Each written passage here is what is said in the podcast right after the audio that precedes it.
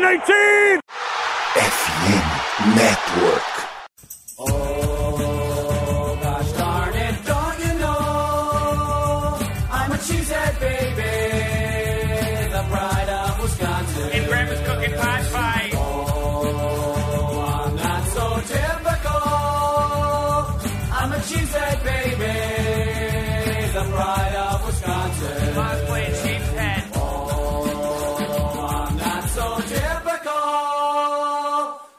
Cheesehead baby, the pride of Wisconsin. Jim Bob, where the hell's my bowling ball?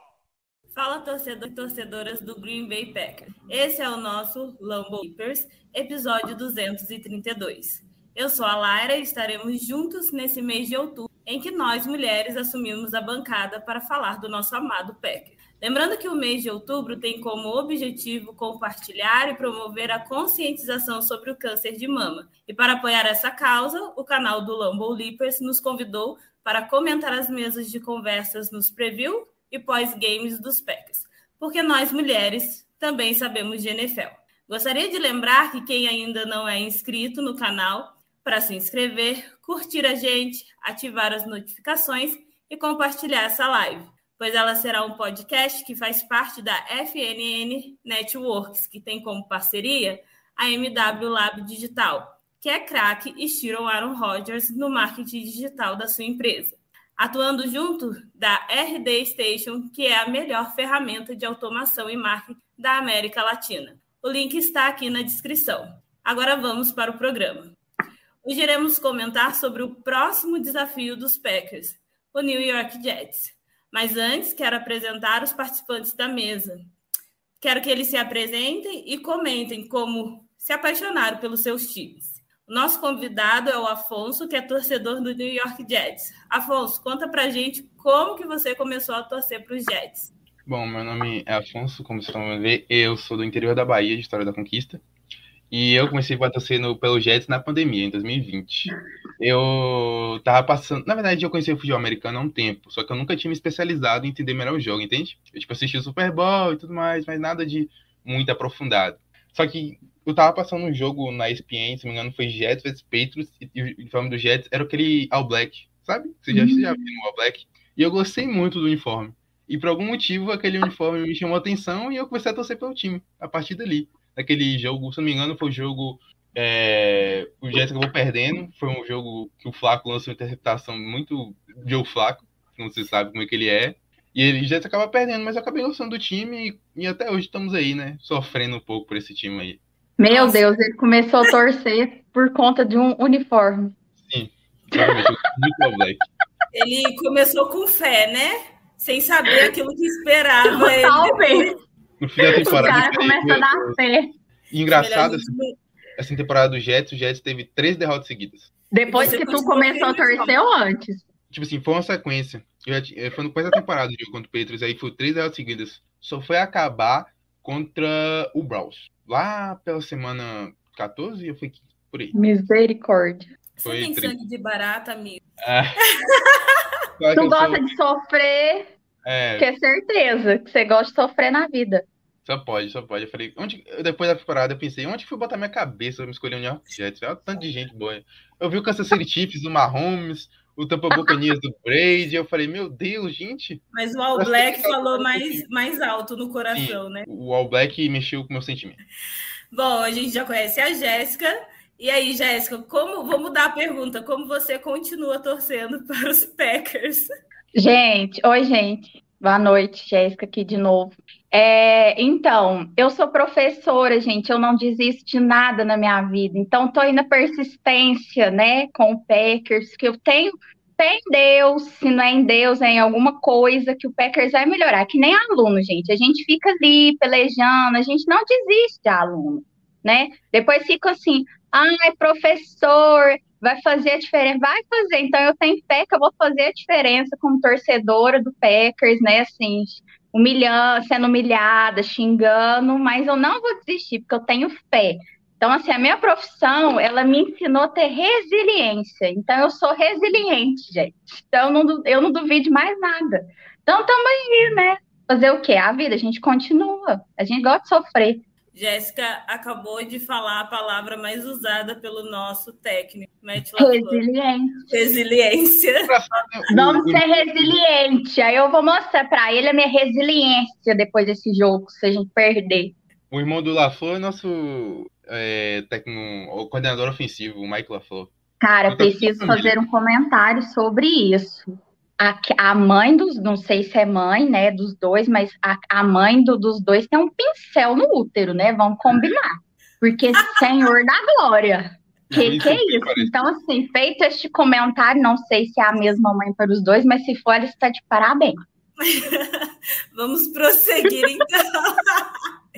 Bom, a gente vai começar falando do time dos Jets, que é o segundo colocado na AFC Leste, atrás do Bills. E venceu na semana passada o rival de divisão Miami Dolphins, anotando nada menos do que 40 pontos. Um time que vem de duas vitórias seguidas e nenhuma derrota fora de casa. O que vocês esperam para esse jogo? Afonso, É, eu espero que o time comece a andar. Eu acho que a volta do Zach Wilson nesses últimos dois jogos foi muito importante. Como eu falei, o Joe Flacco é o Joe Flacco. Ele não é mais um, um QB nível start da NFL. Então, a gente com um QB melhor, que era o Zach Wilson, mesmo o Zach Wilson empolgando, fazendo 300 jardas, 3, 3 touchdowns, aqueles passes demais mirabolantes, mas ele ainda é um bom jogador que faz as correntes andarem, sabe? De pouquinho em pouquinho ele vai fazendo as correntes andarem e ver o Bryce Hall, que é nosso Rock RB, fazendo 100 jardas terrestres, também foi algo que me deixou bem animado, principalmente contra essa defesa terrestre de Green Bay,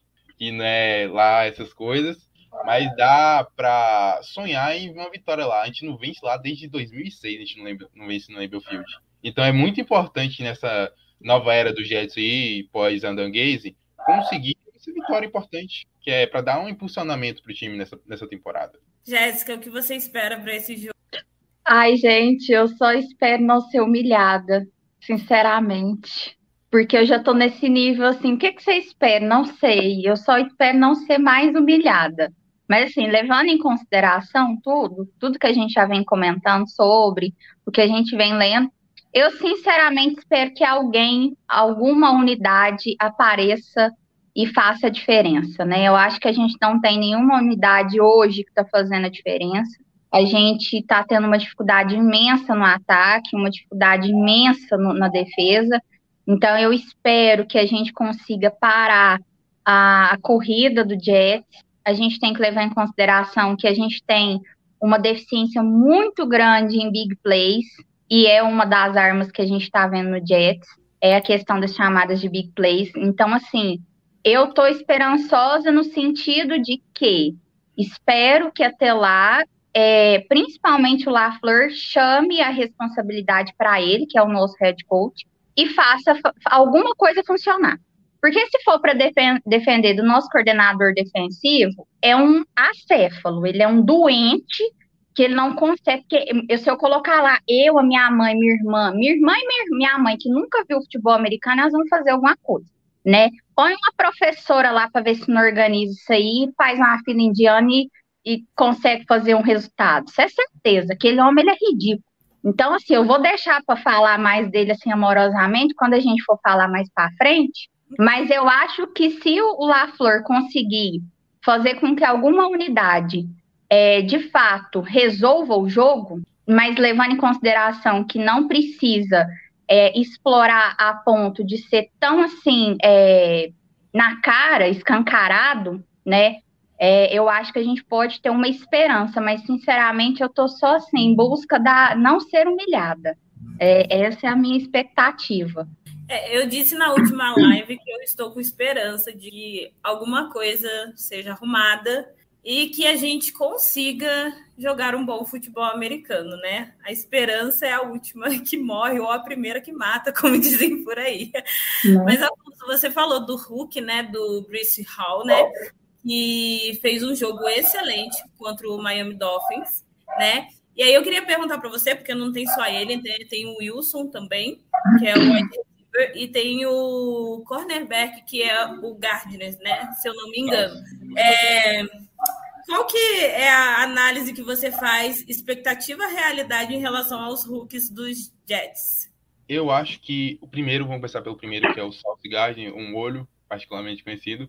Ele começou muito bem, assim. Ele tinha uma expectativa muito alta. Muitos diziam que ele poderia ser pick 1 do draft. Ele acabou caindo para 4. Eu acho que, como o Jason Kelsey, é, o center do Eagles, estava com uma entrevista com o irmão dele, podcast dele, falou que uma das posições mais difíceis depois do cornerback é o CB. Do quarterback, na verdade, é o cornerback. E realmente, o cornerback é uma das posições onde você vê que não tem, tá, sabe, não tem uma disparidade, não tem muitos, assim, alto nível. E vendo ele chegando e jogando em muito bom futebol americano, pode ver, se não me engano, a PFF fez um levantamento e ele é um dos melhores cornerbacks dependendo do passe. Ele também cedeu pouquíssimas jardas, se não me engano, foi menos de 80 jardas, se não me engano, que ele cedeu até, até o momento. Então, ele está fazendo uma expectativa muito alta, ele está realmente sendo um pilar daquela secundária do, do Jets. Eu acho que ele realmente está sendo um cara muito diferenciado, ele teve um impacto gigantesco. Pode ver, ano passado a gente estava tendo um problema gigantesco de, de cornerbacks. A gente só tinha o, o Bryce Hall, que, era, que acabou virando quarta opção, pra você ter ideia. O, o CB1 do ano passado é quarta opção nesse ataque, nessa defesa. Então, a gente estava extremamente deficitário dessa posição e ele veio para tampar esse buraco. Já o Garrett Wilson, ele é um cara excepcional. Ele consegue muitas jardas após a, o contato. Ele é um cara também que faz um bom trabalho de rotas. Ele, você tem ideia, ele fez 100 jardas com o Joe Flaco, entende? Então, ele é um cara que sabe muito bem produzir, está produzindo muito bem. Ele deu uma quedinha na, na, última semana, mas é porque o Jets correu muito bem com a bola, então o Zé Wilson fez passes menores, não foi muito, e não explorou muito o fundo do campo. E nosso terceiro é, de, de rodada foi o Johnson, que é um, um Ed, e ele também está jogando muito bem. Ele tem 1.5 sacks, ele é um cara que para bem o jogo corrido. Ele também está conseguindo muita pressão. Então, esse primeiro round do Jets foi bem, bem preciso. O Joey Douglas fez um trabalho excepcional nos primeiros três primeiros picks. E mais para baixo a gente tem o Bryce Hall, como eu estava falando. Ele fez 100 jadas de recepção e 100 jadas do jogo terrestre. Então, foram, foram 197, na verdade, mas a gente arredonda para 200. 197. Só que vamos arredondar para mais, não? E ele realmente está contribuindo bastante para esse, esse jogo terrestre do Jets. Os rookies estão jogando muito bem. Ah, teve até um. É porque o Jets, não sei se estava sabendo, mas o Jets perdeu todos os seus técnicos. Todos os seus técnicos. Todos os técnicos desascaram. Donnie Brown, Beckton, e agora até o Hulk que estava vindo para poder tampar o buraco desse draft, ele também se machucou. Você, olha o tamanho do azar desse time. Mas graças a Deus o Dwayne Brown voltou o jogo passado. Ele fez um jogo considerável. Não era uma grande coisa, um cara de 38 anos, deu para tapar o buraquinho. Não foi grande coisa, mas deu para tapar o buraco. Então, até o Hulk da quarta rodada está seguindo tampar bem o buraco. Então, foi um draft muito bom e o Jets está conseguindo desenvolver esses, esses calouros aí. De pouquinho em pouquinho, as coisas estão indo andando. Eu gostaria de interromper a nossa programação, por favor, marquem o Aaron Rodgers só para avisar que o Gardner fez uma interceptação no último jogo. Então, para ele, por favor, toma cuidado com essa bola, porque quando eu vi o jogo condensado dos Jets mais os Dolphins, quando eu vi a interceptação, eu falei: meu Deus do céu, o Aaron Rodgers já está atraindo interceptado, interceptação, dando interceptação. Quando eu vi o Gardner interceptando, eu falei: meu Deus, estamos em apuros. E aí, Jéssica, você acha que a gente está em apuros aí nesse jogo? Apuros? Todos. Não, mas falando sério. É, o grande problema do Packers que, eu, que a gente vem comentando é a bagunça. A gente tem unidade, a unidade em si não está funcionando, mas nós temos jogadores bons nessas unidades. Então a gente não está conseguindo explorar esses jogadores né, unitários digamos assim, e fazer com que joguem coletivamente bem.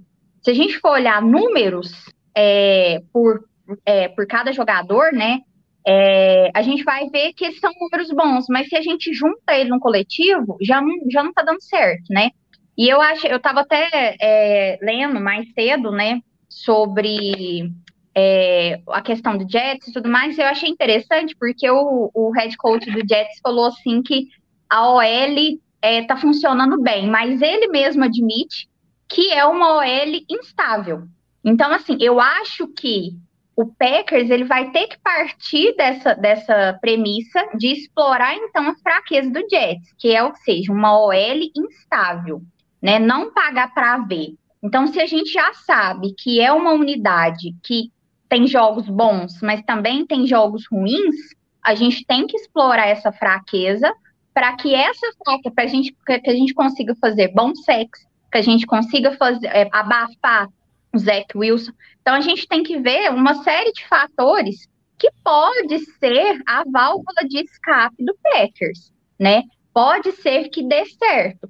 E tomar muito cuidado com as danadas de big play. Eu, se eu não estiver enganada, eu estava lendo também, fala que o Jets é uma das melhores em, em chamadas de big play. Então, assim, e a gente defensivamente em big play, o, né, o energúmeno que a gente tem na defesa, ele não entende isso. Ele não sabe posicionar a nossa defesa. Então, a chamada está ali escancarada. Então, se ele sabe que a gente vai é, contra um time que tem uma média de big play altíssima, o que, que você acha? Que qualquer lógica que você vai seguir? Não, então eu tenho que parar a big play. Não. Ele provavelmente não vai fazer isso. Porque ele não, parece que ele, a sensação que eu tenho é que ele foi colocado ali no Packers para sabotar o Packers, que aquilo ali é uma anta. Se ele é treinador, eu também sou. Né? Então, eu acho que a gente tem que ter esse cuidado de explorar a fraqueza do Jets, né? Eu acho que se a gente continuar essa bagunça, a gente tem grandes possibilidades de perder esse jogo. E assim, eu acho que se perder vai ser assim, a surra, se tudo der certo pro Jets. Se o Jets conseguir é, explorar as nossas fraquezas, que não são poucas, eu acho que a gente pode sim tomar uma, uma, uma extrapolada, como diz uma, uma colega minha, uma surra aí, que vai ficar assim, ridícula, porque nós estamos jogando em casa.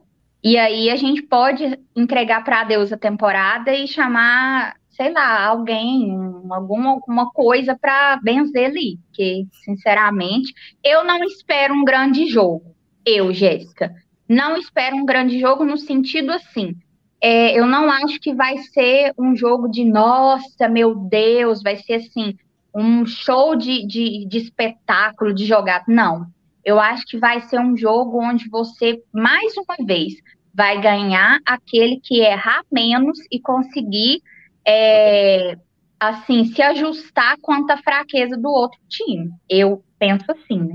Bom, falando de surra, o Jets está com um ataque aí que no último jogo fez 40 pontos em cima da defesa do Miami Dolphins, que não é qualquer defesa. Qualquer defesa, inclusive é minha defesa de fantasy, viu, gente?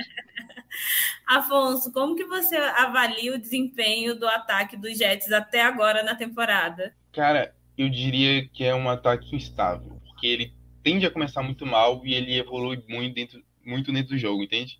É, falando nas big plays rapidinho, eu tava vendo aqui o Brace Hall, segundo a PFF, é o jogador que é o rookie com mais jadas, é, mais corridas para 10 jadas ou mais. São 10 corridas para 10 jadas ou mais. E também, é, se, junto com o Eagles, é o time que tem mais recepções para 15 jadas, são 35. Então, é um ataque, às vezes, quando ele explode, ele explode bem. Ele tem várias jogadas explosivas. E o time do Jets, ele tem um problema, que ele começa muito mal e vai evoluindo durante o jogo. Foi assim contra o, o, o Dolphins, por exemplo.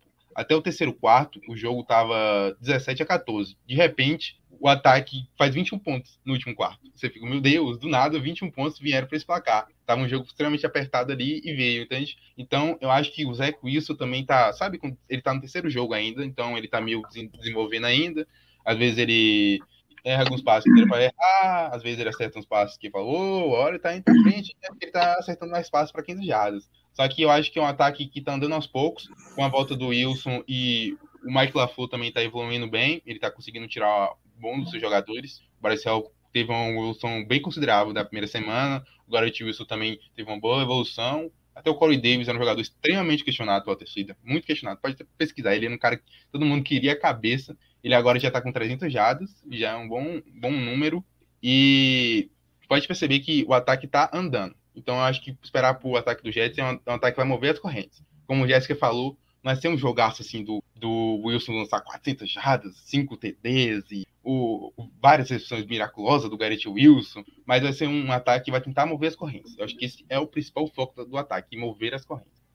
Jéssica, o que, que você acha que os Packers precisam fazer, principalmente para parar o Brice Hall, é, Hall, como ele disse, que é bom no jogo corrido e esse ataque explosivo dos Jets? O que, que você acha que a defesa precisa fazer? É, primeiramente, de, é, assim, demitir o nosso coordenador defensivo. Já seria assim, um ponto a gente já começaria ganhando o jogo aí. Já seria um ponto. Mas já que a gente está falando de Packers, e isso não vai acontecer, pelo menos até o fim da temporada, eu acho que a gente tem que tomar cuidado com as corridas. Eu acho que se a gente conseguir parar essas corridas, a gente vai conseguir fazer um jogo interessante. E eu acho engraçado que o Afonso falou assim: o Jets começa mal e evolui. O Packers é o contrário. O Packers começa tratorando, acelerado, conseguindo fazer assim jogadas interessantes que você pensa assim, não, agora vai. E de repente, no segundo quarto, ele simplesmente, no segundo tempo, ele simplesmente morre.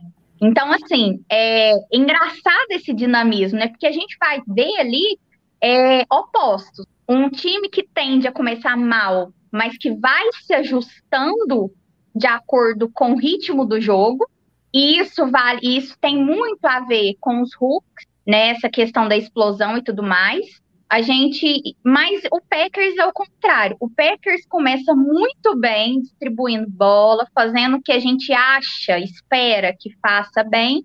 De repente começa uma tela azul, uma pane no sistema que ninguém entende o que, que acontece, né? E eu acho que para a gente fazer a diferença, eu acho que na minha visão, o cartão de visita do Packers é o ataque. Se o ataque for bem, a gente consegue fazer um jogo igual.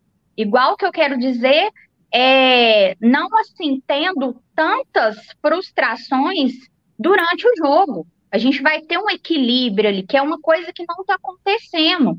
O Packers, ele tem um desequilíbrio muito grande, ele tem uma bagunça interna muito grande. É um time, é como eu falei, é um time que se você for ver por jogador, é um time excelente coletivamente é desastroso, é vergonhoso, sabe? Não funciona bem. É a mesma coisa de você colocar.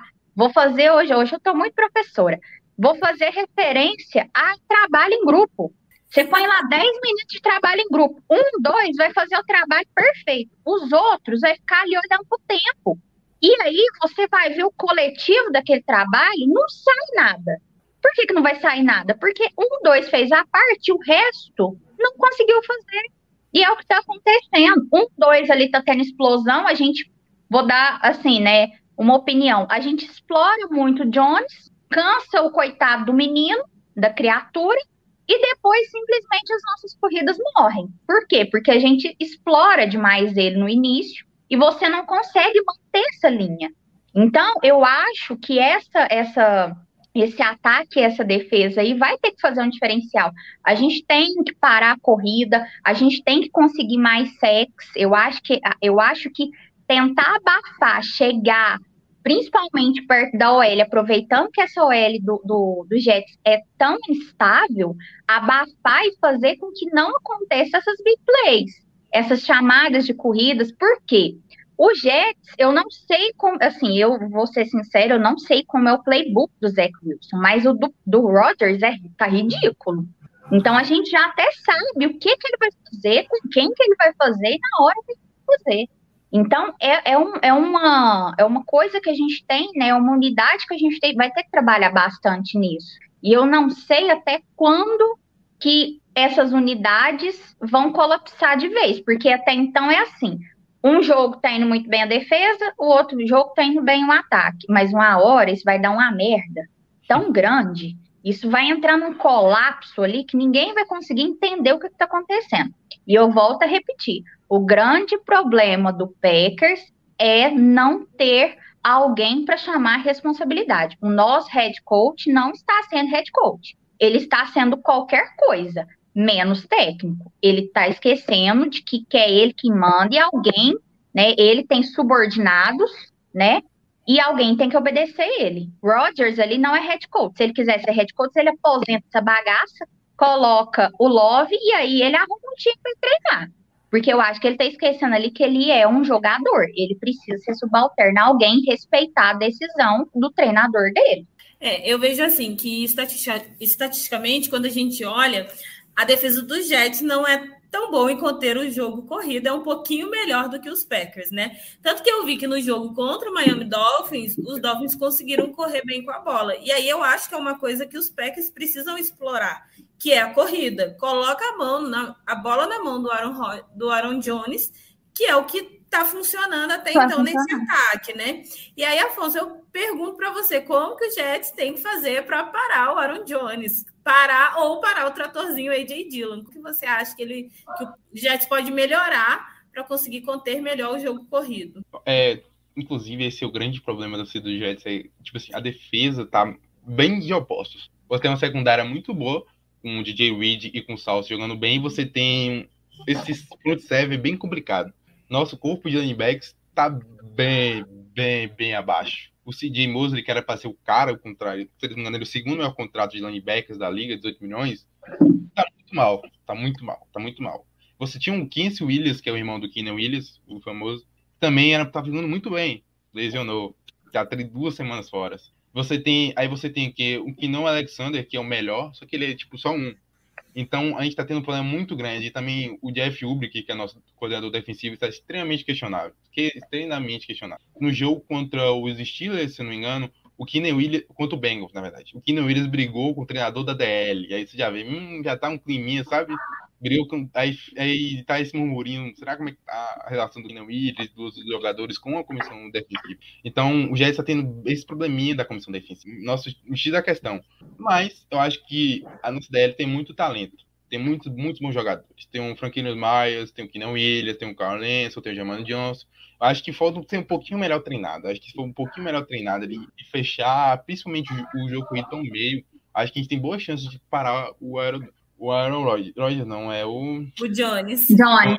Aaron Jones. Acho que o Jets vai ter que trabalhar muito bem em fechar esses gaps ali pelo meio, porque é o, é o grande questão. Acho que o jogo, o jogo aéreo não tá funcionando tão bem, né?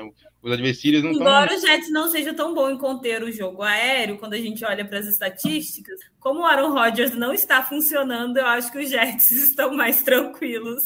Na verdade, o, o, o Rodgers não está funcionando nem nada, né? Nem aéreo, nem terrestre, nem nada.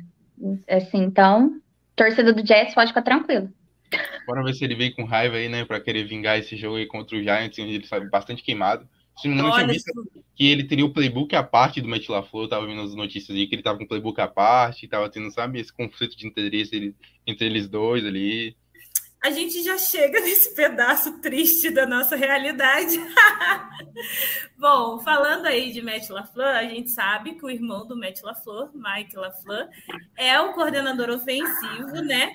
Da equipe comandada por Robert Salé e está em seu segundo ano, né? É possível ver que ele tem jogadas criativas como o double reverse contra o time dos Steelers, que resultou num touchdown do Zach Wilson. E aí, vocês, o que, que vocês esperam, né? Eu acho que o Afonso espera que tenha jogadas engraçadinhas como essa, né, para cima dos Packers. E você acha que o fato de o Mike e o Matt serem irmãos é, isso deixa a competitividade um pouco mais acirrada, o fato de cada um parecer, talvez entenda aquilo que se passa na cabeça do outro. Como que você vê isso, Afonso? É, e outra informação, o Salé, ele é madrinho do casamento do Mike Lafon. Não, do ou do Matt? Do Matt Lafon, na verdade. Ele é padrinho ah, do casamento do Lafon. É já, já, já, e, eu, e uma observação também sobre, sobre essa relação. Eu li recentemente, acho que foi ontem, não, hoje, hoje, eu li hoje mais cedo, que o Salé falou que conversa todos, todas as semanas com o Lafleur, mas que essa semana ele não iria conversar. Eu ri tanto disso, porque eu fiquei imaginando a situação que vai estar ali, né? Assim, jogo. Eu pensei, pode ser um jogo de comadre? Pode. Pode ser um jogo que, assim, vai todo mundo ficar sem conversar um ano e não vai ter mais festa de, Natal na família? Pode ser também. Jéssica, isso não vai acontecer porque o LaFleur já disse que ele não gosta de bater nos amigos, tá? Quando ele é questionado em relação a, ao relacionamento deles, né? Ele disse que ele até falou para o repórter: eu não gosto de bater nos amigos. Então, acho que o LaFleur é do tipo que se ganhar não vai comemorar para não magoar o outro. Mas ele não gosta de bater, mas apanhar é com ele mesmo, né? Porque o que ele anda apanhando é uma maravilha. Mas aí, Afonso, o que, que você acha? que Você tem aprovado a criatividade do Mike LaFleur? Como é que você vê isso? Rapaz, eu acho que o Mike LaFleur está tendo muito problema de consistência. Tá vendo aqui um dado é, sobre margem de pontos no, nos quartos nessa season. No primeiro quarto, o Jazz está menos 2.0, 23 na lista. No segundo quarto, melhora um pouquinho, mais 0.2, 16 da lista. No terceiro quarto, menos 6.2, 21 da lista. E no último quarto, tá mais 7.6, segundo da lista. Então você percebe que tem uma inconsistência gigante entre os quartos. Acho que o Michael LaFleur tem que trabalhar muito isso. Ele não pode ficar tendo essa disparidade de pontuação entre os quartos, entende? Porque se o Jets começar muito mal no primeiro e no segundo quarto, vai ficar muito difícil recuperar no, nos dois últimos quartos. Assim. O que aconteceu contra o Browns, se vocês viram a, a, virada ali de 16 pontos em 1 minuto e 56, não vai ser todo dia que vai acontecer. Então, acho que o Mike tem que começar a pensar melhor esse ataque, tem um dinamismo maior, uma constância maior. Eu acho que tem que pensar em constâncias. A palavra-chave hoje do ataque do Jazz é constância. O, se você conseguir uma constância interessante, como o Zé Wilson no seu segundo ano, a possibilidade de você ganhar é muito maior, porque você deixa uma menos, menos responsabilidade para a defesa, que ela tem que toda hora tentar recuperar o que o ataque não faz, entende? Eu acho que tudo que está acontecendo com os Packers. É, mas isso não deixar né, tudo nas mãos da defesa e a defesa fica sobrecarregada e acaba o time implodindo. Então, acho que o que eu espero para o Mike LaFleur é que ele consiga manter uma constância entre os quartos, que o time jogue bem um jogo inteiro, não só pedaços. Do... É, eu, eu gostaria que o Matt pelo menos conseguisse fazer o time reagir, né? Porque a gente não tem visto isso. Diferente dos Jets, que é um time que reage nos últimos quartos, a gente tem visto o contrário acontecer com os Packers. Embora a gente saiba que o Matt LaFleur é um treinador criativo também. A gente vê na jogada contra os Giants no touchdown do Mercedes Lewis que, cara, aquela jogada desenhada perfeitinha. Espetacular. E a gente precisa de mais isso. Eu gostaria de lembrar também, gente, que o Matt LaFleur nunca perdeu dois jogos consecutivos. Então, essa é a minha esperança para esse jogo contra o Jets. É, tudo é a primeira vez, viu? Tudo é a primeira vez. Tudo é a primeira Meu vez. filho, vai ser a primeira vez. Não vai ser agora. Vai ter uma primeira vez, mas não vai ser agora, não. O que, que é isso? Tabus são ser, foram feitos para ser quebrados. Os tabus foram feitos para serem quebrados. Olha o tabu quebrando aqui, ó. Olha, não faz isso, Afonso, que segunda ela vai chegar quebrando as coisas aqui na live. Nossa Senhora, acelerada. Bom, gente, antes da gente continuar a nossa conversa, eu queria lembrar para o pessoal que está assistindo a gente, né, para seguir a gente nas nossas redes sociais. Nós estamos no Twitter, no Instagram e no TikTok, no perfil Lambo Leapers Underline. Aproveita também, segue a gente aqui no canal, curte esse episódio e ative o sininho aí das notificações, porque no mês de outubro, como nós falamos, nós mulheres quem comandamos o rolê aqui, porque mulher também entende de NFL. Continuando nosso papo aqui, a gente sabe que os Packers têm muitos problemas, né? E o que a gente precisa começar pensando em melhorar aí é o nosso ataque. E embora Green Bay tenha feito um bom primeiro tempo contra os Giants, dada aquela esperança para a torcida de que as coisas estavam melhorando, a gente viu o apagão, né? A tela azul e o trem desandar, descarrilhar aí. E aí a minha pergunta para Jéssica é o que o Packers precisa fazer de diferente nesse ataque para engrenar de vez? Eu acho que o a princípio, acho que a primeira coisa é o Rodgers parar de ser um covarde e começar a assumir a responsabilidade dele em, dentro de campo. Ele tem que colocar na cabeça dele que as nossas jogadas giram em torno dele e que se ele não tá bem, eu acho que ele deve sim colocar em pratos limpos, ó, oh, não estou bem, não estou rendendo. Acho que a primeira coisa que ele devia ter noção é que ele não está rendendo o que ele deveria estar tá rendendo. Lógico que a gente tem que levar em consideração que não é mais um garotinho, o cara tem 38 anos. Ele já não é mais um menininho, um QB que começou, que saiu do college há pouco tempo. Isso é levado em consideração. Só que a gente sabe que o nosso ataque ele pode ser sim o diferencial, porque é um ataque que é suficiente. O, o nosso ataque ele é suficiente para conseguir chegar à red zone, chegar a marcar os nossos TDs. Então, acho que a primeira coisa é o Rodgers assumir a responsabilidade. Segundo, tentar não ser tão é, é, manjado. Eu acho que a gente está com uma, algumas jogadas que já estão assim, escritas nas estrelas.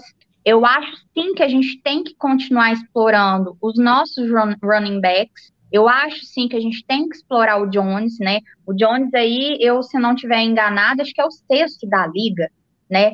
Mas se você for olhar, ele só tem dois TDs. Então, se você for olhar a unidade, é uma unidade que potencialmente tinha que está rendendo muito mais, não está.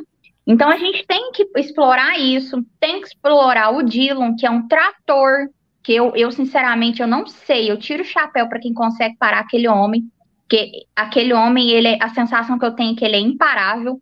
E assim, eu acho que a gente está explorando muito pouco ele. É, eu acho que a gente tem que explorar mais, dar mais é, bolas, ter essa questão de, de, dessas jogadas com os, os nossos wide receivers, que tá faltando. Lógico, ah, mas o cara é Hulk. Cara, você tem que explorar isso. O cara tem gás, o cara tem perna. A gente não tá falando de um wide receiver que tem aí 40 anos, não. A gente tá falando de um cara que tem 20 e poucos anos e tá no gás. Que ele foi draftado esse ano, que ele quer mostrar o diferencial dele. Por que que, na, vou dar um exemplo, a gente pega o Hulk aí que o, que o Afonso falou, que está sendo bastante explorado foi o, Wilson, o Bruce Hall, acho que né, tem o, o Hall, né? Ele é o Hall, você, né? É, então, você, você vai olhar, por exemplo, o cara foi draftado esse ano, não foi? Sim, sim. O cara foi draftado esse ano e o cara já tá indo para 275 jardas, velho. Ou seja, ele está sendo explorado, ele está tendo essa explosão, coisa que os nossos, tanto os nossos wide receivers quanto os nossos running backs não tá tendo os running backs ainda tá ainda tendo assim um fôlego a mais do que os nossos wide receivers. Só que não tá tendo tanto. Então é algo nesse ataque que me incomoda muito, né? É, eu discordo com o Rodgers, com o que ele falou depois do jogo contra os Giants, que ele falou que vai algo no sentido de que vai melhorar.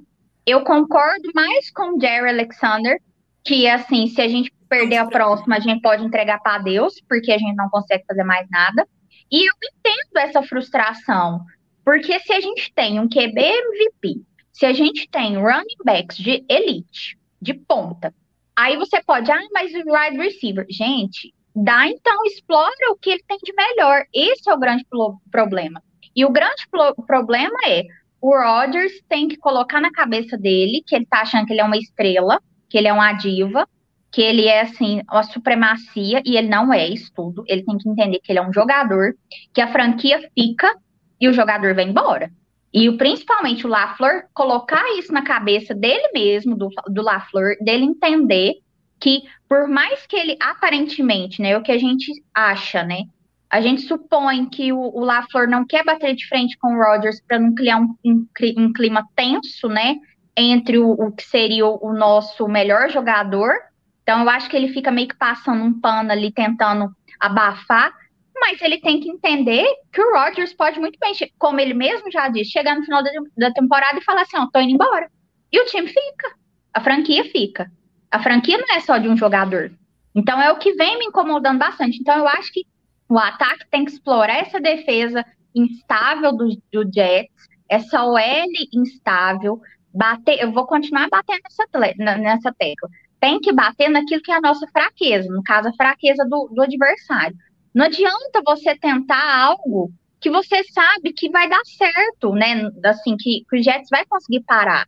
Então, o que, que o Jets não consegue parar? É corrida? Então vamos andar corrida.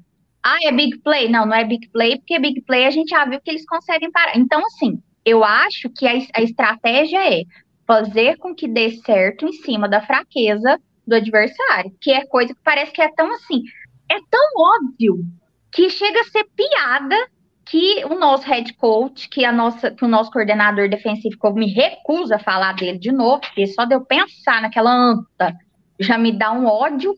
Então, assim, eu acho que já que ninguém está tomando responsabilidade, que o LaFleur coloque na cabeça dele que ele que manda naquela bagaça e ele tem que fazer diferença.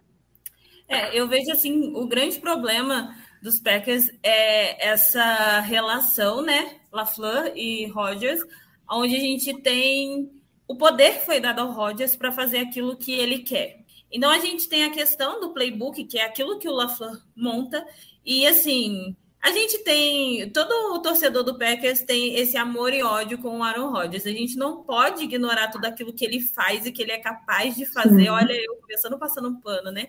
Mas eu vou. Mas ele precisa entender que ele não está calibrado e a gente percebeu já no último jogo que a culpa não é só dos ele está mal e ele precisa aceitar fazer o básico, porque como a Jéssica disse, é pro time, então a gente quer a vitória sabe? Então a gente vê ele é, muitas vezes sendo afoito, um cara que está trocentos anos na liga sendo afoito na hora de lançar a bola, entregando interceptações nos últimos jogos. Cara, quinta, indo para sexta semana, Rodgers já tem três interceptações. E ele teve quatro temporada a temporada inteira. Entendeu? Então, assim, é, essa coisa do afoito. É, vejo outra coisa também, precisa dar na mão dos running backs para correr. É, eu vi que funcionou para o Miami Dolphins até certo ponto, então a gente precisa alternar isso. Uma hora corre, outra hora faz parte. Precisa usar os Tyrants, que a gente, a gente Não descobriu falta. que Deguar está vivo. Ele apareceu no último jogo. E assim, por mais que eu confie desconfiando, eu acho que esse ataque dos Packs precisa usar mais o Tony, usar mais o Deguara. E aí eu vou fazer o meu, levantar a bandeira do fã clube. Ele precisa passar a bola para o Dobbs. Cara, eu acho que esse Hulk está se apresentando, está fazendo as rotas. A gente já viu em outras jogadas que ele estava livre e o, e o Rogers não acionou. passo, passe para o Lazar. Então, assim, eu acho que tem hora que o Rogers está agindo como QB calouro forçando o passe onde não dá, ao invés de lançar a bola para quem está livre. E se ele calibrar o lançamento, a gente tem chance, porque os Jets têm dificuldade nas bolas lançadas. Então, assim, o problema é que os Jets estão tranquilos porque não está funcionando o cara que lança a bola para gente.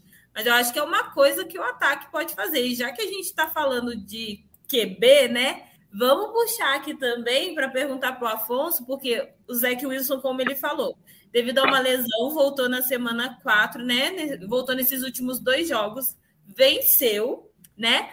E aí a gente vê que é, tendo uma evolução no ataque dos Jets aí, jogando com o Zach Wilson. E aí eu queria perguntar o que, que você espera, né? O que, que você acredita que vai acontecer nessa trajetória aí entre Zach Wilson e Rob Salesse? Isso vai fazer os Jets de vez ter sucesso aí e mudar a história da franquia?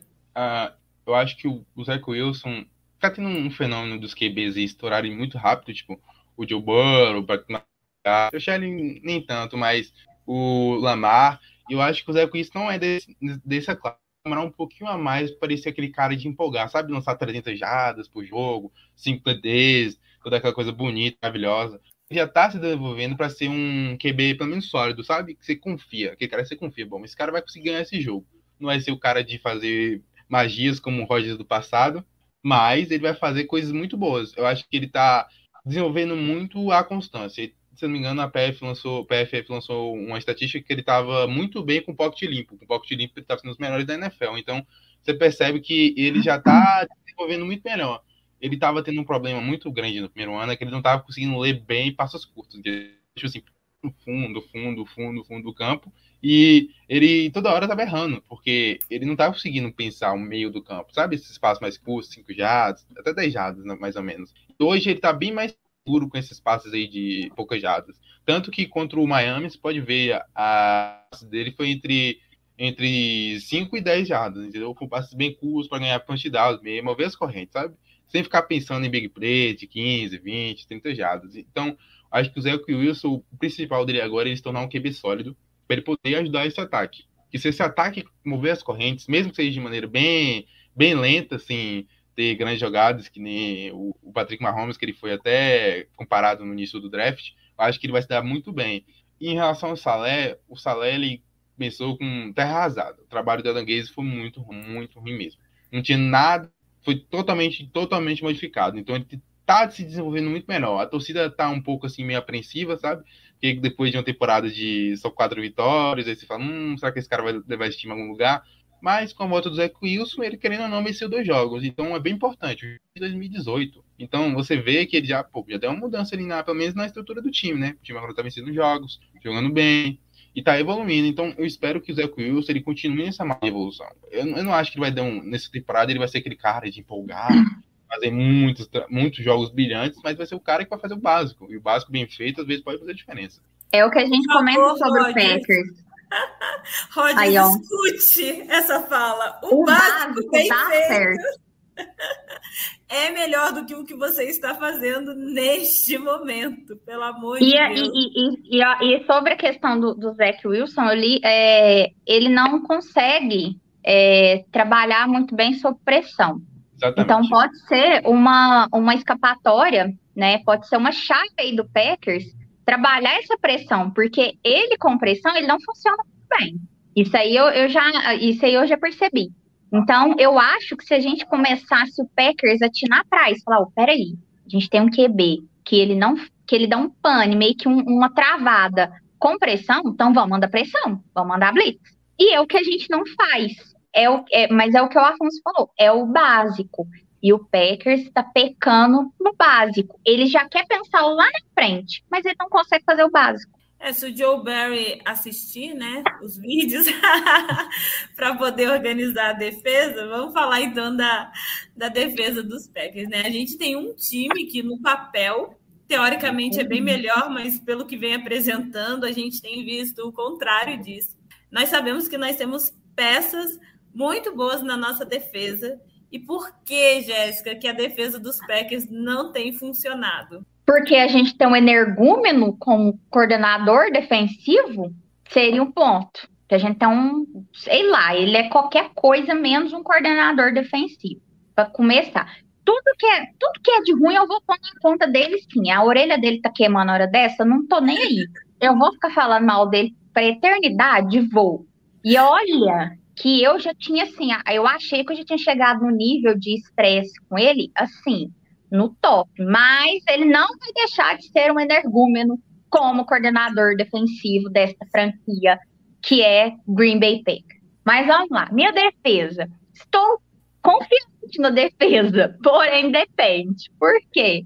A gente tem peças que são peças que fazem a diferença. A gente vai olhar. The Front Campbell, cara, top. Cara conseguiu aí, se, não tiver, se eu não tiver enganada, 41 tackles. Cara, é- é- ele sabe fazer a diferença. A gente tem o Walker. O Walker. A gente tem o Rashan Gary. A gente tem o Stokes, que é, é- foi draft de primeira rodada. E, e, tá, e tá melhorando. Stokes, ano passado, assim, eu, eu ainda não tinha muito o que falar do Stokes, mas esse ano eu até tô gostando do que eu tô vendo, apesar de eu achar que ainda tá abaixo.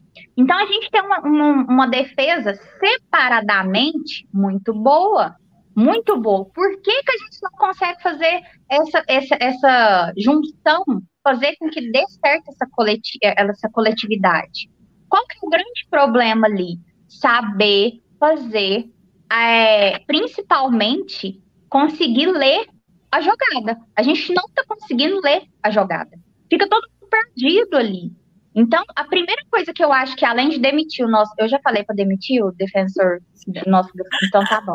É só para saber que eu já falei, porque se eu não falei, eu vou falar de novo. Para demitir o Joey Bear, para começo de conversa. E a segunda é conseguir ler as jogadas. A primeira coisa, e é o básico. É o básico que a gente aprende. Se você consegue ler a jogada, e se você co- consegue de- decifrar, imaginar como ela vai ser, você consegue manter um- montar uma defesa para ela. Você consegue parar ela. E o, o Jets já, assim, já ficou claro que a corrida é um ponto importante, é uma válvula de escape. Então a gente tem que conseguir parar essas corridas. Como? Seja em marcação de zona, seja em marcação indivi- individual, não sei. Mas alternativa a gente tem. Jogador para ter esse, esse avanço, para ter essa contenção de danos, a gente tem. Então eu acho que o Joey Barry tem que colocar naquela cabeça, naquele cérebro dele, deve ser de um tamanho de uma ervilha, que ele tem que saber ler, principalmente a jogada. Se ele conseguir ler a jogada, gente, já é uma vitória dele conseguir ler a porcaria da, da chamada. Da jogada, porque se ele consegue fazer isso, a gente consegue manter um ritmo e aí a gente consegue desestabilizar o Jets. Porque se a gente leu a jogada bem, não, pera aí, então, eu tenho que agora colocar minha, meu, minha cabeça para funcionar e saber que ele já tá manjado nessa jogada aqui. Então, eu tenho que tentar fazer algo diferente. E é o que o Packers não consegue fazer, nem defensivamente, nem no ataque. Porque também o ataque, o nosso QB não sabe ler jogada. Ele tem um playbook ele, que ele não consegue decifrar, ele não consegue ler onde é que a defesa do rival tá para ele ter uma noção. E não vem falar da nossa OL, não, que a gente teve uma OL pior que a gente, que a gente tem hoje. A nossa OL hoje é boa também. Eu acho que é o grande problema. Eu acho que a palavra do, do LaFleur tinha que mudar de resiliência para burrice. Por quê? Porque eles estão sendo burros, eles estão sendo imaturos. Eu acho que eles estão deixando passar coisas pequenas que é aquela coisa. De um em um, a galinha papo. A gente pensa assim, não, vai passar essa, vai passar essa, vai passar essa. Quando você vê, a gente já tomou uma virada que como foi o do Giants. Então a gente está pecando no básico. E eu estou grilada porque alguém falou aí do. Nossa, eu tô chateada, eu revoltada com o nosso coordenador defensivo. Porque se eu fosse lá, eu dava jeito. Que ódio. A gente vê que existe uma falta de comunicação né, na defesa dos Não. Packers e que muitas vezes a gente percebe que tá todo mundo perdido.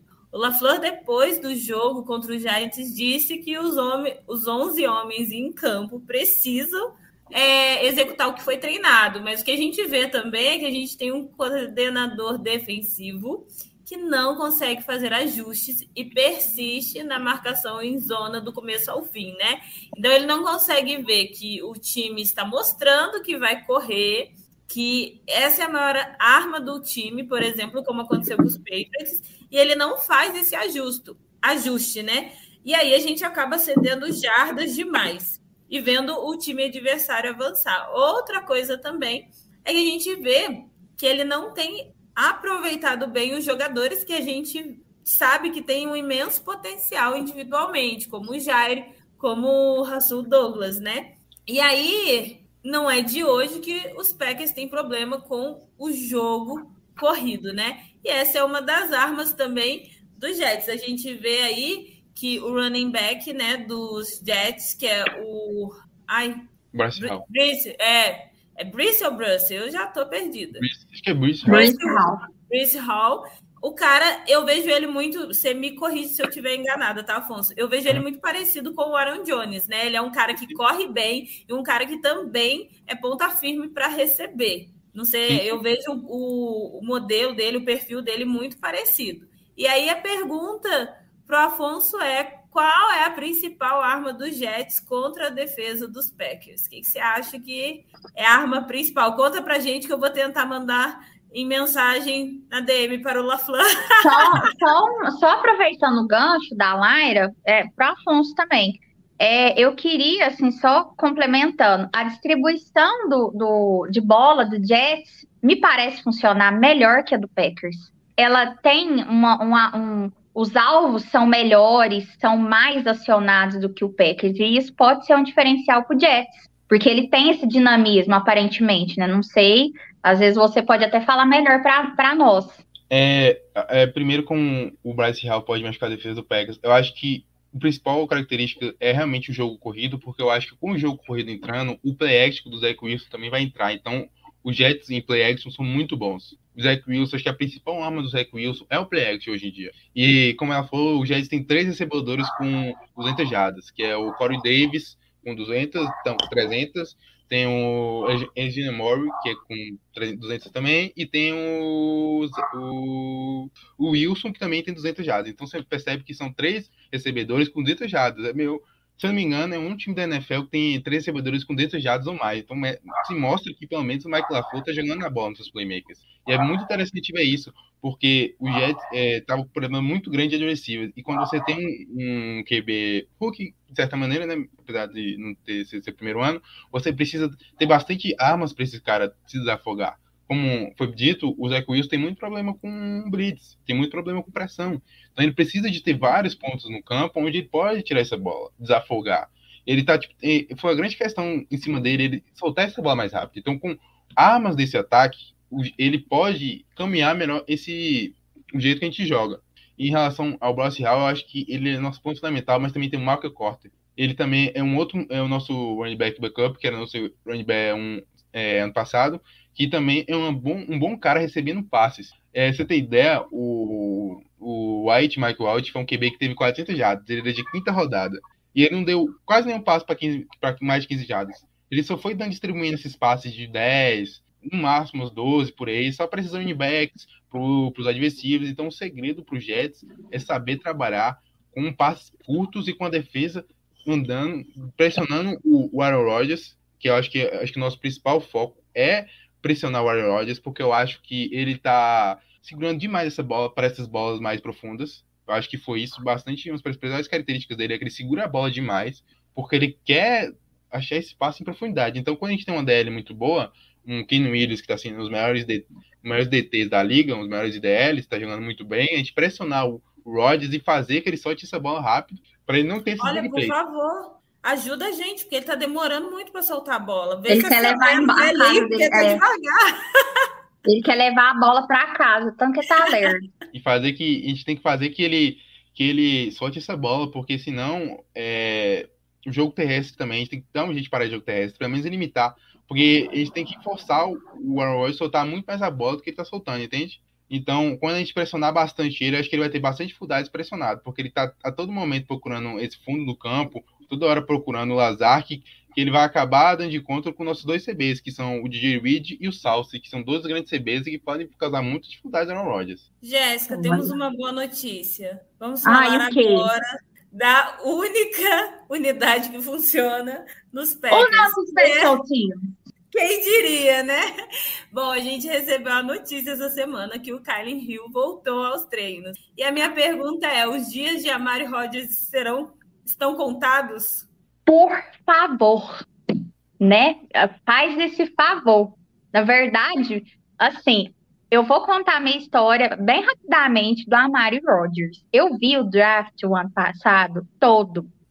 E quando é, ele foi draftado, e o, eu não lembro o nome do repórter americano que falou assim: de Rodgers para Rodgers, eu fiquei com isso na cabeça. Falei, cara, vai ser o nosso wide receiver foda. Eu defendi aquele desgramado para Deus e o mundo. Todo mundo me zoava. Não, Jéssica, mas que isso? Gente, o cara é top, não sei o que. A gente subiu para pegar essa praga. E aí, o cara não consegue ser um retornador. O cara só precisa agarrar a bola e correr. É só isso que ele precisa fazer. Ele não consegue segurar a porcaria da bola. Eu serei obrigada a concordar, não lembro agora quem, é, qual dos comentaristas da ESPN, não sei se é o Nardinho que fala, mas ele fala algo no sentido assim, misericórdia, né? Agarra essa bola, né? Parece que odeia a bola. Ele- alguém fala alguma coisa nesse sentido. A sensação que ele dá é que ele não, ele não sabe pegar uma bola. Então, pelo amor de Deus, já, já tá com. Assim, eu, eu defendo o direito dele de ser um bom retornador em outro time, não no meu, porque ele não é bom. Ele, para ser bom, não, e na verdade, ele, para ser ruim, ele tem que melhorar. Para ele ser bom, ele tem que nascer de novo. Então, eu, eu defendo o direito dele totalmente de ser um retornador em outro time. Porque o que isso é um fiasco. Um cara que ele não consegue agarrar a bola, fumble. A gente, quando eu vejo aquela bola, voa, sinceramente, quando eu vejo punch ou algo tipo, eu já penso assim, meu Senhor Jesus. Mas é só ele. E é engraçado que, meu Deus, se um dia eu critiquei o nosso special team, desculpa, desculpa, Bissati. Eu, assim, te, eh, me perdoa, porque eu tava, assim, alucinógeno com o chá do Rogers, se um dia eu te critiquei, tá? Então, assim, perdoa eu. Foi um momento de lapso, porque a nossa unidade é a unidade que a gente mais falou mal, que a gente perdeu, que a gente colocou na conta o ano passado. Que a gente perdeu os nossos jogos, que a gente perdeu os nossos playoffs por conta dessa unidade, é a única unidade que tá funcionando. É a É, única essa- unidade. Essa unidade começou a funcionar agora que o Bissachi chegou, né? Porque essa é a grande questão dos Packers, né? Vai ficar até quando com o Joe Barry, na hora que isso custar a temporada? Aliás, Sim. o próprio sogro do Joe Barry demitiu ele. Eu não entendo porque o LaFleur acha que ele tem que ficar com o cara até o final. Se o sogro dele mandou ele embora. Eu e eu acho que é um ponto que eu acho que mexeu com, com o LaFleur. Ele perdeu a sua comissão técnica nessa, nessa tempo, da temporada do ano passado para esse. Então, ele per, perdeu muitas peças boas da sua comissão técnica. Então, ele não teve peça boa suficiente, tanto quanto para repor. Então, eu acho que o, isso mexeu muito com ele, porque eu, na minha visão, é, a sensação que dele que, que ele conseguia é, dividir a responsabilidade pela comissão técnica e dava certo. E agora ele não está conseguindo fazer isso. Por quê? Porque ele tem um coordenador defensivo, por exemplo, fraco. Então ele não vai conseguir fazer isso. Então, eu, ao mesmo tempo que eu, eu, eu falo do LaFleur, que ele está insistindo, eu acho que ele está sendo assim, sugado. Eu acho que ele está assim, é, não é nem explorado a melhor. Eu acho que ele está sendo assim. É, chama, ele não está chamando responsabilidade para ele, porque ele está sendo extremamente sugado. Porque ele, vai ter, ele tem que pensar em tudo, ele tem que pensar no ataque, tem que pensar em defesa, ele tem que pensar em tudo. Então ele não tá ele não tem, na verdade, não é que ele não consegue porque ele não quer. Eu acho que ele não consegue porque ele não tem peça boa para repor a, a, as peças que ele perdeu nessa temporada, porque a gente perdeu o nosso coordenador defensivo, que era bom, assim, não era lá, né, 100%, mas ainda era melhor, né, do que a gente tinha. Então, eu acho que ele tá tendo essa dificuldade, mas acho, acho que mexeu um pouco o psicológico dele ali, e está atrapalhando nessa temporada de hoje. Mas, voltando à questão do Special Team, está sim de 0 a 10. Eu vou dar aí um 9, porque a gente não pode, a gente tem o, Amar, então não é um 10. O dia vai ser 10 o dia que alguém manda ele embora. Jéssica, eu vou discordar um pouco da questão do LaFleur, porque eu não vou passar pano para ele nesse caso, porque é ele que escolhe quem faz parte da comissão técnica dele. Então, assim, foi ele que trouxe o Barry, é igual quando a gente indica alguém uhum. um trabalho. Você indicou um amigo na empresa. Se o cara fizer cagada, vai na sua conta. É, sim. Então é ele que monta e ele é o head coach. Então ele tem que ser o cara capaz de escolher pessoas para trabalhar ali na comissão e alinhar todo mundo e todo mundo falar a mesma língua e o treinamento funcionar e as coisas funcionarem. E ele tem que ser capaz de arrumar como ele já fez com o Joe Barry, arrumar a casa quando o outro não é capaz. Afinal, ele é o topo da cadeia ali. a gente já vê que ele não consegue fazer isso com a comissão e ele não consegue fazer isso em relação ao Aaron Rodgers, do tipo, ok, a gente sabe que o Aaron Rodgers é bom, como eu falei, no último jogo contra os Giants, ele ajustou uma chamada do Aaron Jones, mudou o Aaron Jones de lado, deu certo. Mas precisa existir um limite. Precisa até que ponto você decide qual é a jogada. E aí o LaFleur já fez uma coisa totalmente errada. Ele foi em público dizer o quê? Que ele confia na decisão do Aaron Rodgers. Então, cara, aí eu concordo com o que você falou. Então o Rodgers aposenta, a gente coloca o Jordan Love e ele vira treinador. Então, assim, eu não consigo passar pano pro Matt LaFleur nessa falta de o quê? De assumir a responsabilidade. Nessa parte de assumir a responsabilidade que é dele, até porque ele é o head coach. Quando a gente pensa aí nesse duelo Salé e justamente o Matt LaFleur, a gente vê dois perfis bem diferentes. A gente vê o quanto o Salé é vibrante na sideline, o quanto ele pula, o quanto ele é enérgico, e a gente tem um LaFleur completamente ao contrário.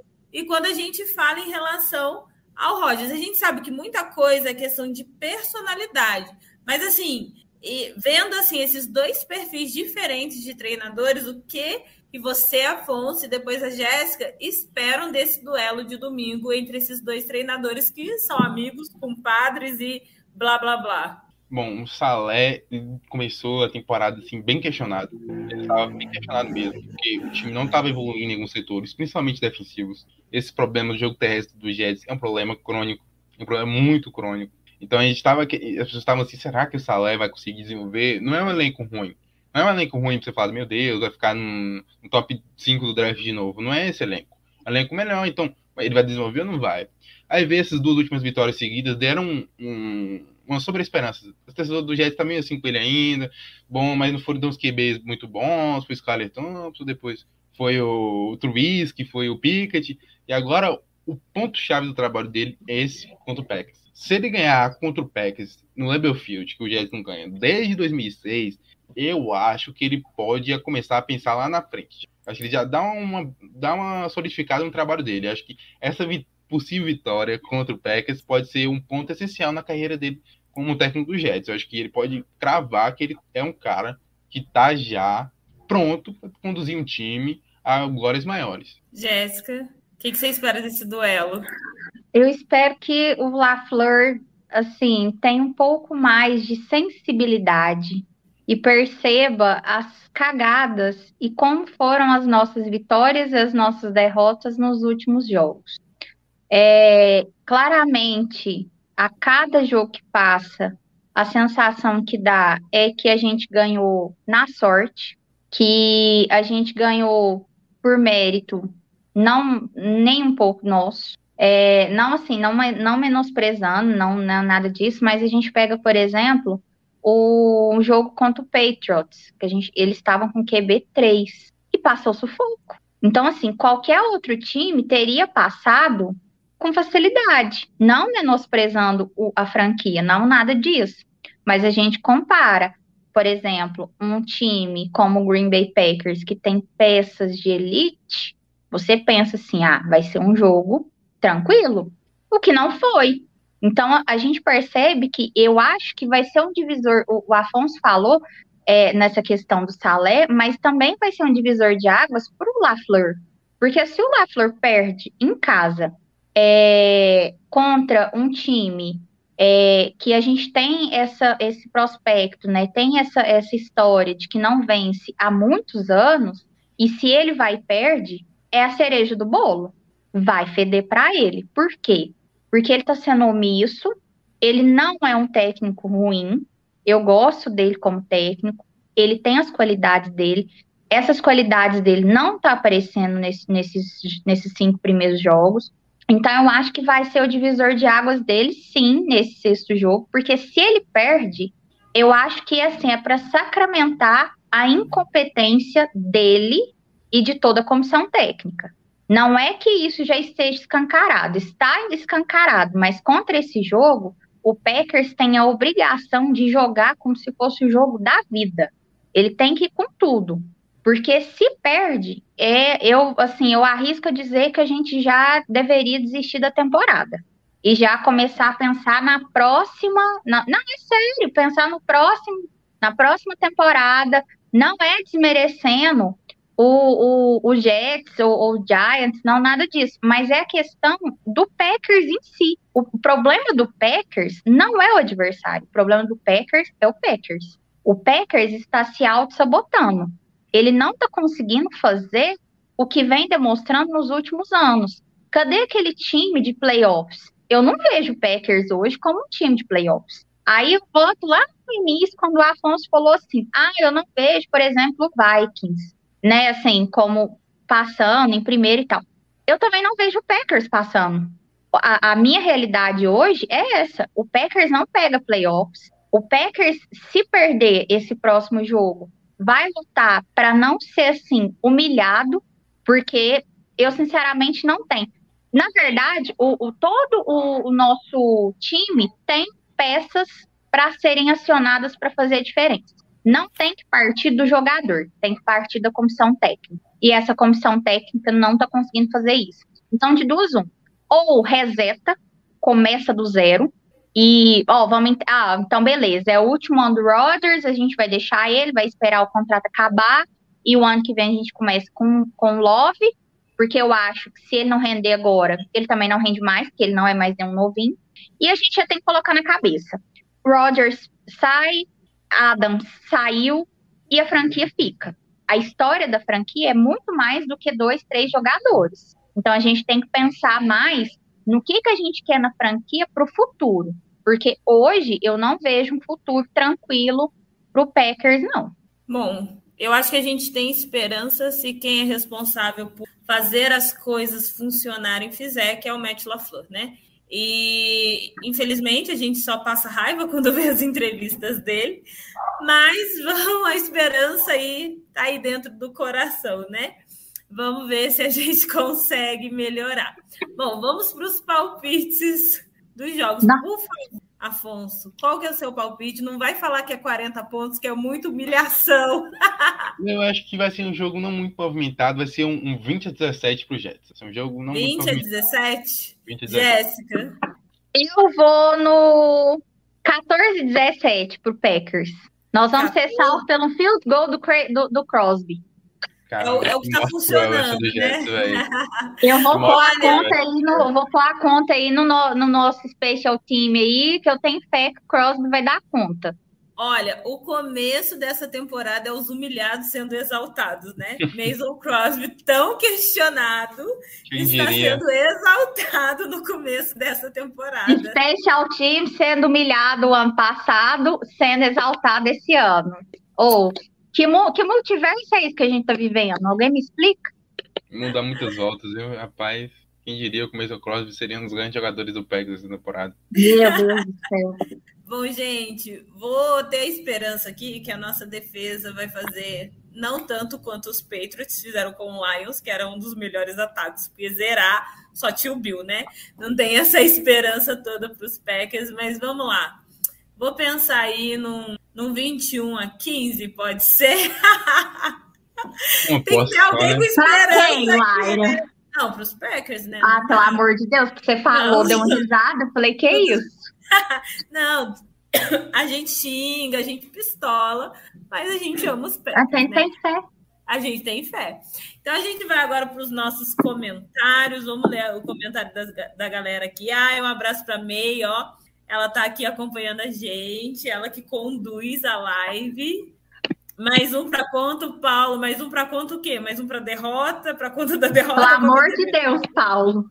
Mais um o quê? Aí, Afonso, ó, você é verde como a gente, pula pra cá. Não, o Afonso, isso é amor mesmo, porque ver três derrotas e continuar com o mesmo time. Mas eu nunca vou esquecer a história. Eu nunca vou esquecer a história do Afonso contando que apaixonou pelo time por conta do, do uniforme. Eu nunca vou esquecer isso. Não, o melhor não é você gostar do time por causa do uniforme. Ó, a May falando que se fosse pelo uniforme ela seria Dolphins. O melhor é ele falar que ele gostou do uniforme, assistiu três derrotas e permaneceu. E ainda continuou. E o pior, na pandemia. Então a gente pode pensar que o Afonso não estava nas suas capacidades mentais É. normais. Botar na conta. Aí, meu problema é que eu sou muito fiel ao time, entendeu? Aí eu comecei a torcer, ah, não tem como largar mais, não. Já comecei, não. vou ter que seguir pelo resto da vida agora, esperando o Jets fazer uma coisinha de bom aí nessa vida. Ó, o Jonathan, olê, olê, olá, se o Packers não vencer, o bicho vai pegar. Esse é o Vai mesmo. do Jair. E, esse é, o Jair já cantou essa, né? Que se perder o negócio vai ficar complicado. A May falando aqui de novo que o amigo dela é torcedor do Jets e é sofredor. E ela tá se compadecendo aí de vocês, viu? Mas vai mudar, as coisas vão mudar. Mas eu queria, eu tô sofrendo que nem o Jets. A May cara. falando que eu amo a palavra resiliência, né, gente? Só que não, não aguento mais o Matt LaFleur falar de resiliência. E perder pro Jets, ó, é bem humilhação mesmo, Os tempos viu? estão mudando, os tempos estão mudando. Vamos lá, o Igor disse que o Matt LaFleur sobre o seu irmão do Jets, o coordenador ofensivo Mike LaFleur. Estou muito mais maduro e mais bonito. Não, nós temos o coach mais hot. Ele foi Eu vou votado, hein? Digo e repito novamente o que eu falei no início da live. Se eles forem filhos da mesma mãe, porque eu não sei, aquele útero é um pincel. Porque, ô mulher, para fazer filho bonito. Ai, LaFleur ai. te É porque ama, porém você é viu, burro. deixa te- Você já viu os irmãos do Garapo? Ah, filho. Ai, eu- Ah, ali, não é, ali, não é uma, ali não é uma fábrica, não, né? Aquilo ali é uma Se eu não me multinacional. engano, é ele mais quatro irmãos, então. Misericórdia. Ah, é. Vamos lá, o Leonardo disse assim: eu sabia que o Paulo Mancha torce para o Jets, mas eu não sabia que era só ele que, tá, que torce no Brasil. Ele achava que era só o Paulo Mancha aí, ó. Manda uma mensagem pro Paulo Mancha, Afonso diz que tá aí. Encontrou mais Ele não um. tá mais acompanhando tanto o Jets, não. Está meio, meio pra lá do que pra cá. Tá ficou mas também, né? Quantos anos de sofrimento na pessoa, a hora a pessoa cansa, gente. Mas se eu não me engano, o Mancha começou a torcer ainda quando o Jets estava. Foi em 98, Ok. se não me engano, que ele falou. Ele, foi, ele já viu muitos bons momentos já. é, ele viveu bons momentos. Arão Rogério ainda não tem química com os quitandeiros. Bom, quem que o Leonardo tá chamando de quitandeiros? Espero que não seja o Dobbs, tá? Porque os- o Dobbs. tá É, meu Leonardo, se for o Dobbs, a Laira vai baixar aí na porta da sua casa com É. espingarda. Aí eu defendo o meu Hulk. O Augusto disse assim: mais fácil o Rogers voltar a falar com a família do que descer desse tamanco.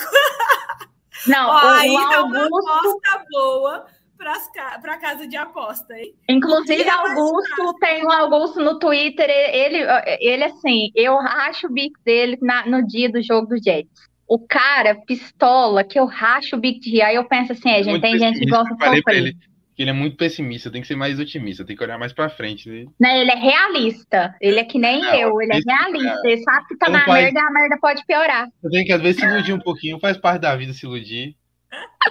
Casas, ó, casas de aposta porque é mais fácil. Rogers voltar a falar com a família ou descer do tamanco, eis a questão. É.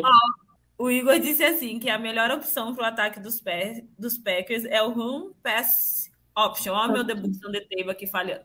Quando o QB sabe ler bem a defesa. Quando dá para fazer uma corrida ou um passe, em- um passe curto ou longo. Rogers ainda não faz isso com eficiência. É.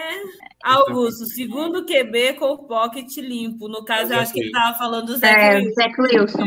Era o inimigo do check down no primeiro ano. Ele mover as correntes no primeiro ano dele era muito difícil. Ele queria sempre olhando no fundo do campo. Ele não costumava olhar, tipo assim, o Zé Coelho tinha um problema que ele não olhava, tipo assim, não existia as 10 primeiras jardas, não. Era tipo Sim. 15, 20, 30 lá pra frente, né? Então podemos fazer a comparação que Aaron Rogério está no ano Zach Wilson? É, Isso que eu ia falar agora. Zé Que Wilson, coisa! Zach Isso é, Wilson, Afonso, isso é muito reconfortante. Você não sabe o quanto. Zé Wilson. Depois dessa, a gente vai afogar as mágoas, seja como as mágoas, seja como for, depois de perceber que Aaron Rodgers está se comportando como Zach Wilson no primeiro ano. Meu Deus. E lembrando, Aaron Rogério tem 38 anos, então a gente leva, né, assim, eleva um pouco a imbecilidade QB. Bom, gente, a gente está chegando ao fim de mais uma live. E para o nosso bem, eu espero que a vitória seja nossa, tá, Afonso? Afonso, nada pessoal, você é uma pessoa muito gente boa, pelo que a gente viu, mas a gente precisa disso pra gente não ser humilhado. Mas o Pack, o Pack já viu muitas coisas boas aí com o Aaron Rodgers, tem que deixar um Eu pouquinho não pra nós vi. também. Eu ainda não vi Então você me mostra, porque eu também não vi, não. Eu não, não, não cheguei nessa fase, eu cheguei atrasado no rolê. Já viu o MVP duas vezes. Não, mas MVP não é Não, time. Não, eu nem vou te falar onde ele enfiou os, do- os dois MVP Deus. dele, não, viu? Eu cheguei vai- atrasada no rolê, Afonso. Não vi ser campeão do Super Bowl, então Eu não também não. passei pelos bons momentos. Mas viu o Espero eles ansiosamente. MVP, Viu o jogando bem. Não, Então, joguei O, bem o, o pouco, Aaron não, jogando. O Aaron Rogério jogando bem, ele consegue qualquer coisa. O problema é que aparentemente ele não quer fazer, ele não quer jogar. Então, assim, de duas uma, ou ele realmente tá ficando a bulelé da cabeça e precisa aposentar, ou o chá de arruasca lá da, da namorada dele lá, comedora de terra, tá, tá, o trem tá ficando feio, tá afetando o cérebro dele. Bom, quero agradecer a presença do nosso convidado, o Afonso, torcedor do Jets. Quero agradecer a Jéssica também. Lembrando que segunda-feira a mesa estará de volta para comentar o resultado do jogo entre Jets e Packers. Uma boa noite para todo mundo. Não esqueçam de seguir a gente, se inscrever no canal e Go Pack Go, Go! Pack, go! Tchau, gente.